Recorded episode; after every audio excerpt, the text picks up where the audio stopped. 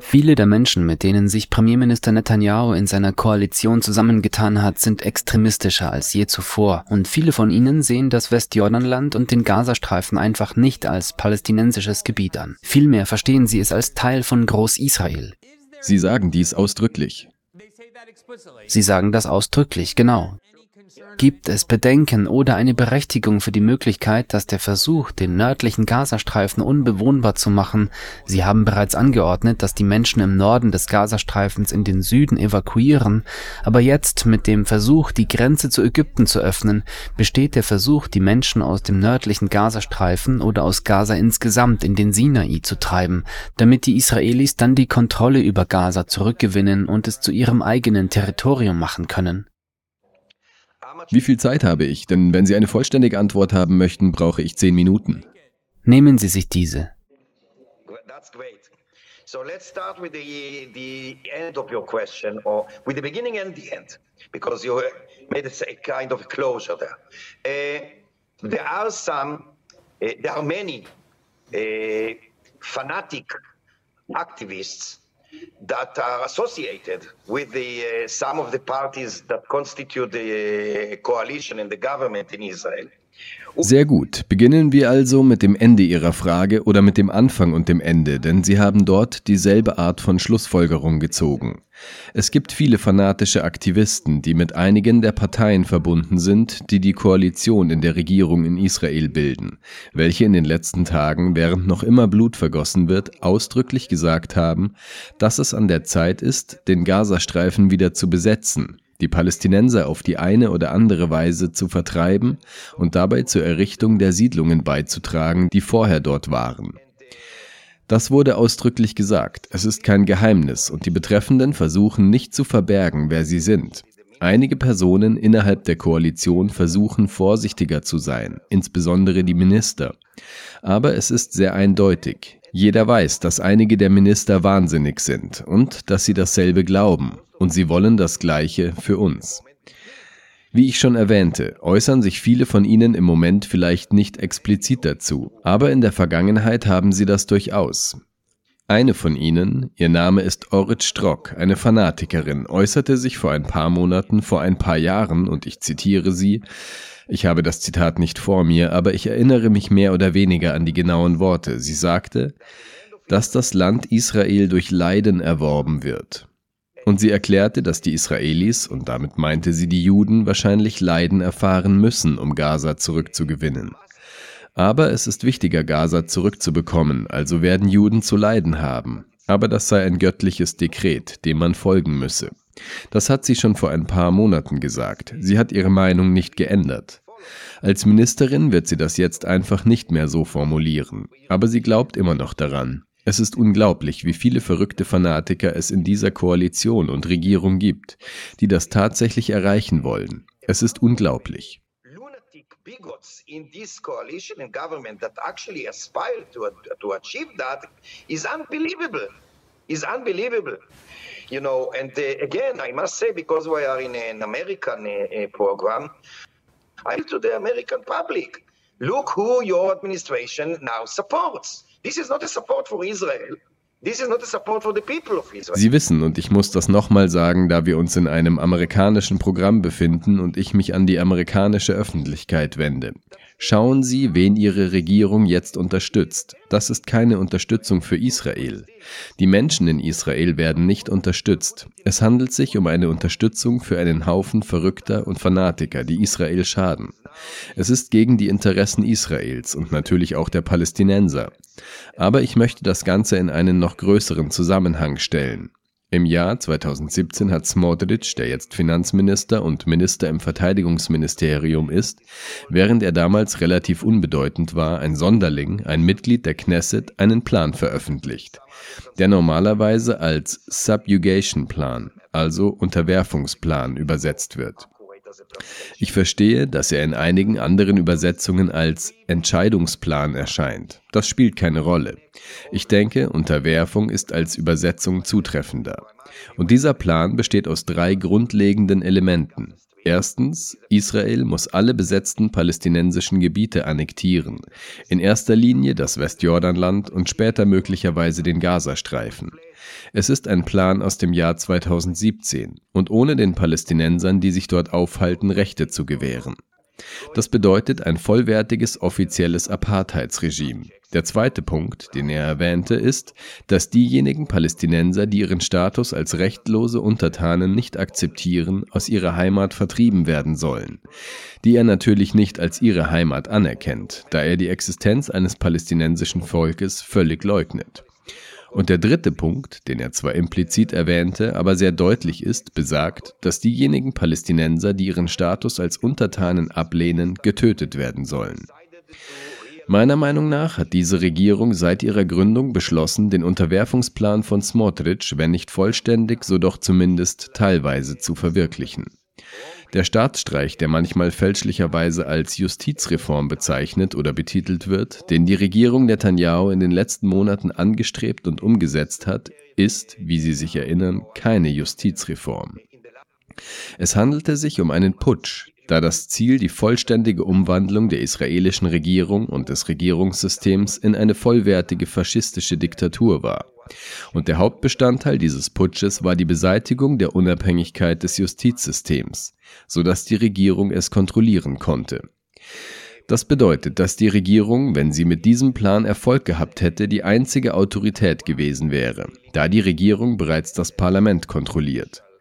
Das parlamentarische System ist natürlich ein anderes als das US-amerikanische. Dies hätte also eine Diktatur bedeutet. Sie sind gescheitert. Sie sind damit gescheitert, weil und dank der Millionen von Bürgern in Israel, die auf die Straße gingen, um gegen diesen Staatsstreich zu protestieren. Sie brauchten also eine Alternative. Und das bedeutet übrigens, dass dieser Staatsstreich nicht das Ziel war, sondern das Mittel. Das Ziel war immer der Unterwerfungsplan von Smotrich. Und da sie scheiterten, brauchten sie einen alternativen Weg oder alternative Mittel, um diesen faschistischen, rassistischen Plan zu verwirklichen. Was kann die Alternative im Allgemeinen und speziell in Israel sein? Ein kleiner Krieg. And the end always was the subjugation plan of Smotriches. And as they failed, they needed an alternative path or alternative means to realize this fascist, racist uh, plan. What's uh, what can be the alternative in general, and specifically in the, the uh, in Israel? A little war. Now, I what I want to say, and I said that, is that the government of Israel was interested in tension and a confrontation. I want to emphasize and be very clear. Ich behaupte, und das habe ich bereits deutlich gemacht, dass die israelische Regierung an Spannungen und Konfrontationen interessiert war. Ich möchte betonen, dass ich keineswegs die Absicht habe zu behaupten, dass die israelische Regierung an dem Blutbad oder dem Massaker, das wir im Süden Israels gesehen haben, interessiert war. Ganz und gar nicht. Wie ich schon sagte, bin ich mir bewusst, dass diese Regierung aus Verrückten und Fanatikern besteht. Aber ich glaube nicht, dass irgendjemand so verrückt ist, ein so schreckliches Blutbad, wie es im Süden stattfand, zu billigen und zu befürworten. Ich habe also nicht die Absicht und behaupte nicht, geschweige denn sage ich, dass die israelische Regierung an der Katastrophe im Süden interessiert war. Ich stelle fest, dass die israelische Regierung, und das nicht zum ersten Mal in der israelischen Geschichte oder in der Weltgeschichte, an einer Art Konfrontation Interesse gezeigt hat. Denn wenn es erst einmal zu einer Konfrontation gekommen ist, kann man sie als Vorwand für andere Pläne nutzen. Was ich also damit zum Ausdruck bringen möchte, ist, dass die israelische Regierung zwar nicht an dem von der Hamas im Süden verübten Massaker schuld ist, und ich muss betonen, dass die israelische Regierung natürlich nicht verantwortlich dafür ist, aber nachdem dies geschehen war, konnte die israelische Regierung es als Vorwand nutzen, um diesen Unterwerfungsplan zu verfolgen. Und genau das hat sie getan. Es besteht also eine Strategie, und hier ist die Antwort auf Ihre Frage. Eine der Strategien besteht darin, den Gazastreifen anzugreifen, ihn zu bombardieren, ihn zu zerstören und die Menschen möglicherweise aus Angst und anderen Gründen zu vertreiben. Und das ist Teil des Unterwerfungsplans. Und einige Leute sind sehr deutlich, auch in der Koalition sowie Mitglieder der Knesset. Es gibt eine Fraktion, die den Brief unterschrieben hat, in dem Netanyahu zur Einnahme des Gazastreifens und zur Vertreibung der Palästinenser, zumindest nach Süden, aufgerufen wird, um die Juden dort unterzubringen. Sogar innerhalb der Knesset und auch in der Partei des Staatsstreichs, Netanyahus Partei. Aber es gibt einige Mitglieder der Knesset, nicht alle, aber einige von ihnen, die Netanyahu dazu aufgefordert haben. Dieses Risiko besteht also. Netanyahu's party, there are some members of the Knesset, not, not all of them, but some of them that actually called Netanyahu to do so. So that risk exists. There's another strategy in the West Bank, and I advise anyone not to turn one's back on the West Bank because the situation there is uh, on a continuous deterioration and it's going from bad to worse on an hourly basis, not a daily basis. There are, for many months now, before the massacre, there, are, there have been pogroms by settlers under the auspices of the Israeli occupation. Es gibt eine andere Strategie im Westjordanland. Und ich rate jedem, dem Westjordanland, nicht den Rücken zu kehren, weil sich die Situation dort ständig verschlechtert und stündlich, nicht täglich schlimmer wird. Schon viele Monate vor dem Massaker gab es Pogrome von Siedlern, die unter der Schirmherrschaft der israelischen Besatzungstruppen standen und natürlich von der Regierung gefördert wurden. Es gibt Pogrome von Siedlern gegen Palästinenser, bei denen Felder abgefackelt, Bäume gefällt und Häuser in Brand gesetzt werden sehr oft, wenn sich die Menschen darin befinden. Es gibt sogar einige Morde an Palästinensern, wobei es sich um unschuldige Zivilisten handelt, viele Hirten und Bauern. Und ich habe den Verteidigungsminister in zehn verschiedenen Briefen, offiziellen Briefen, die ich ihm als Mitglied der Knesset in den letzten acht oder neun Monaten geschickt habe, vor den Pogromen gewarnt. Und ich habe festgestellt, dass diese zumindest unmoralisch und kriminell sind. Es handelt sich um Kriegsverbrechen, die geahndet und gestoppt werden sollten, und die Verbrecher sollten strafrechtlich verfolgt und verhaftet werden. Und ich habe in diesen Briefen auch hinzugefügt, dass dies zu einer Explosion führen wird. Zusätzlich zu der seit 16 Jahren andauernden Belagerung des Gazastreifens, die ihn in einen ausbruchsbereiten Vulkan verwandelt hat. Und ich habe den Minister gewarnt. Ich habe nicht eine einzige Antwort von ihm erhalten. Nicht einmal eine lakonische, in der stand, ich habe verstanden. Nichts. Jetzt ist es sogar noch gravierender, denn unter dem Deckmantel des Krieges legen die Siedler nicht nur Feuer und fällen Bäume wie zuvor, sondern sie marschieren einfach ungehindert durch das Westjordanland, dringen in Dörfer ein und bringen Menschen um. Vor ein paar Tagen drangen sie in das palästinensische Dorf Kusra im Westjordanland ein. Sie schossen überall um sich herum, sie töteten vier unschuldige Zivilisten und fuhren davon, ohne dass sie jemand aufhielt. Keine Polizei, keine Armee, gar nichts. Sie taten, was sie wollten. Meister. Das ist das Reich des KKK. Und am nächsten Tag, nach der Beerdigung dieser vier, kamen sie zurück und schossen bei der Beerdigung und töteten zwei weitere, einen Vater und einen Sohn. Soweit ich weiß, vielleicht irre ich mich, ich möchte daher mit Vorsicht sprechen, gibt es seit dem Massaker im Süden und dem Angriff auf den Gazastreifen im Westjordanland etwa 70 oder 80 Palästinenser, die entweder von Siedlern oder von den Besatzungstruppen getötet wurden. Und das bedeutet ethnische Säuberung. Ich habe vor etwa zwei Wochen, nur wenige Tage vor dem Massaker, die Hirten, die Gemeinden der Hirten in diesem Gebiet besucht und festgestellt, dass bereits vier Gemeinden vertrieben wurden. Gewaltsam, gewaltsam vertrieben von diesen Fanatikern. Jetzt sprechen wir von sechs und wir sprechen nicht von kleinen Gemeinden mit zwei Zelten. Wir sprechen von der doppelten Größe von Tel Aviv, wo eine ethnische Säuberung im Westjordanland stattfand. Wo ist hier die internationale Gemeinschaft? Expelled because of, uh, by those bigots. Now we are talking about six. And we are not talking about small communities with two tents. We are talking about the size of double of Tel Aviv.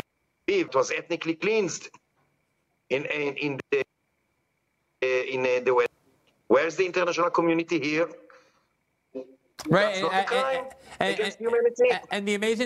Richtig, und das Erstaunliche ist auch, dass es bei all diesen Versuchen, die Aufmerksamkeit auf die Hamas zu lenken, angesichts dieses Massakers, das, wie ich schon sagte, Abscheu auslöste, im Westjordanland die Hamas nicht gibt.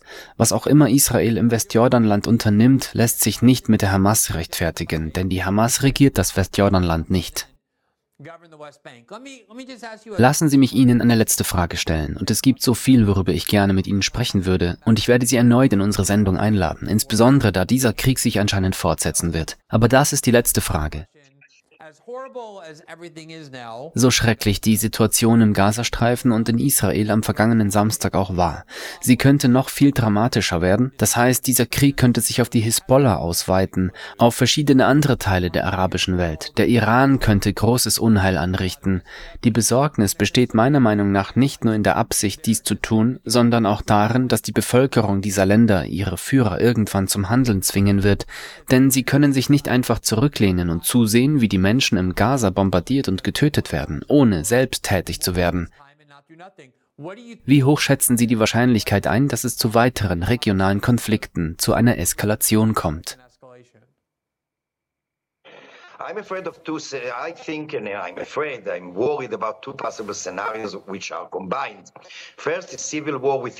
Because I Ich befürchte und ich bin besorgt über zwei mögliche Szenarien, die miteinander kombiniert auftreten könnten. Erstens ein Bürgerkrieg innerhalb Israels. Denn ich habe vorhin schon zwei Strategien zur Umsetzung des Smotrich-Unterwerfungsplans im Westjordanland und im Gazastreifen erwähnt. Es gibt eine dritte Strategie, die sich auf die Palästinenser bezieht. 20 Prozent der Bürger in Israel sind Palästinenser. Und wie ich bereits erwähnt habe, werden in Israel vor allem Palästinenser, aber auch demokratische und fortschrittliche Juden massiv verfolgt. Außerdem gibt es, wie ich bereits sagte, Milizen. Übrigens ist die israelische Polizei in der Regel eine private Miliz des Ministers. Die Milizen warten also auf grünes Licht, auf den Befehl für den D-Day, um in Israel anzugreifen. Es besteht also die ernste Gefahr eines Bürgerkriegs innerhalb Israels mit viel Blutvergießen. Und das wäre eine sehr ernste Gefahr für die Israelis, für die Existenz Israels selbst. Und deshalb versuche ich denen, die mich beschuldigen, anti-israelisch zu sein, dies nicht in einer entschuldigenden Weise zu vermitteln, sondern einfach, weil es für mich wichtig ist in Bezug auf meine Werte. Und ich habe Angst um die Zukunft meines Landes und um die Zukunft meiner Landsleute, weil sie von einem Bürgerkrieg bedroht sind. Und das will ich, gelinde gesagt, nicht. Oder ich mache mir Sorgen um die Palästinenser, die natürlich ihre Rechte haben, die ich unterstütze. Darin liegt also eine Gefahr. Andererseits handelt es sich, wie Sie erwähnten, um einen regionalen Krieg, der sich leicht zu einem weltweiten Krieg ausweiten kann. Und alles hängt miteinander zusammen, denn wenn es sich um einen Bürgerkrieg innerhalb Israels handelt und die Ziele in erster Linie die 20 Prozent palästinensischen Bürger innerhalb Israels sein werden,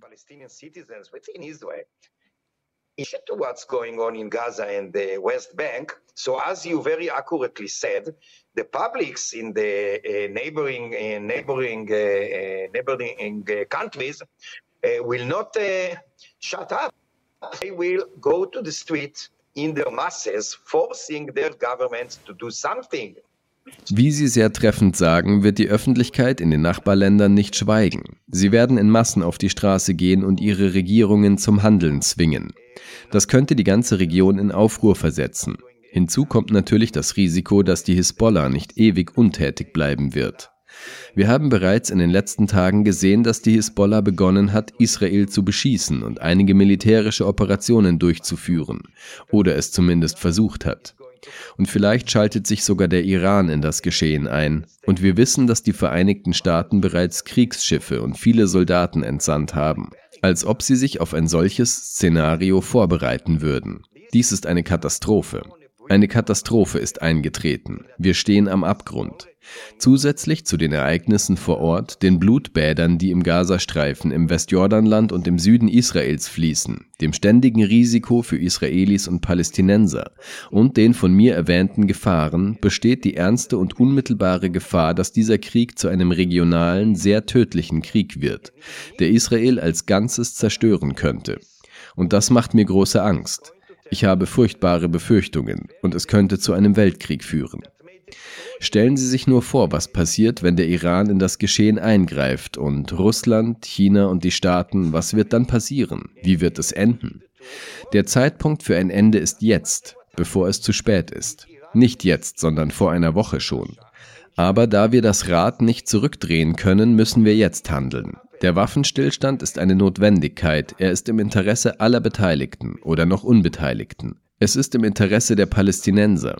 Es ist im Interesse der Israelis. Es ist im Interesse der Region. Es liegt im Interesse der Vereinigten Staaten. Eine Waffenruhe, der Austausch von Gefangenen, Entführten und Geiseln und der Beginn eines Prozesses der palästinensischen Befreiung und des Friedens zwischen beiden Staaten und Völkern liegen im Interesse der ganzen Welt. Wenn wir jetzt nicht handeln, wird es zu spät sein und wir werden es bedauern. Es wird eine Katastrophe aus Feuer und Blut folgen. Und ich warne alle, ich warne alle, ich hoffe, dass dieser Aufruf die Ohren ihrer Verwaltung und ihrer Politiker erreichen wird. Und ich hoffe, dass Sie nicht nur hier zuhören, denn wir stehen am Rande eines schrecklichen Massakers und Blutvergießens, wie es die Welt seit langem nicht mehr gesehen hat. Wir müssen es jetzt stoppen. Es ist nicht anti-israelisch, noch anti-palästinensisch und auch nicht anti-amerikanisch. Es geht um das Wohle der Menschen überall. administration and politicians. And I hope that if it does, they also listen, not only here. It's, we are on a brink of a terrible massacre and bloodshed that the world haven't seen for ages. We have to stop it now. That's not anti-Israeli. That's not anti-Palestinian. That's not anti-American. It's for the sake of human beings everywhere. Vielen Dank, dass Sie sich diesen Clip von System Update angesehen haben, unserer Live-Show, die jeden Montag bis Freitag um 19 Uhr Ostküste exklusiv auf Rumble ausgestrahlt wird. Sie können die kompletten nächtlichen Sendungen live sehen oder sich den Bestand an Episoden kostenlos auf unserer Rumble-Seite ansehen. Außerdem finden Sie die vollständigen Episoden am Morgen nach der Ausstrahlung auf allen wichtigen Podcasting-Plattformen, einschließlich Spotify und Apple. Alle Informationen, die Sie benötigen, sind unten verlinkt. Wir hoffen, Sie dort begrüßen zu dürfen. Echte Demokratie erfordert eine informierte Öffentlichkeit. Eine Öffentlichkeit, in der der Einzelne den Wert von Informationen erkennt. Informationen, die in den richtigen Kontext gestellt werden. Kontext, der unsere Überzeugungen herausfordert und Überzeugungen, die keinem Dogma folgen, sondern entwicklungsfähig sind. Wenn wir diese Elemente kombinieren, dann können wir eine der wichtigsten Säulen unserer Demokratie, die vierte Gewalt, wiederbeleben und stärken, Lösungen finden und Brücken bauen, anstatt zu spalten und auszugrenzen. Das ist unsere Vision als unabhängiges und gemeinnütziges Medienportal. Um sicherzustellen, dass wir auch unabhängig bleiben und diese Vision nicht gefährden, bleiben wir werbefrei und nehmen auch keine Gelder von Konzernen oder Regierungen an. Unser Journalismus ist ausschließlich auf Sie, die Öffentlichkeit angewiesen, um als Medium weiter existieren zu können. Gesellschaftlicher Wandel lebt von Partizipation. Werden Sie Teil der Veränderung. Wenn jeder unserer Abonnenten nur drei bis fünf Euro monatlich spendet, dann können wir gemeinsam ein Netzwerk schaffen, das einen sehr wertvollen Beitrag zur Meinungsbildung etabliert. Viele kleine Beiträge schaffen etwas Großes.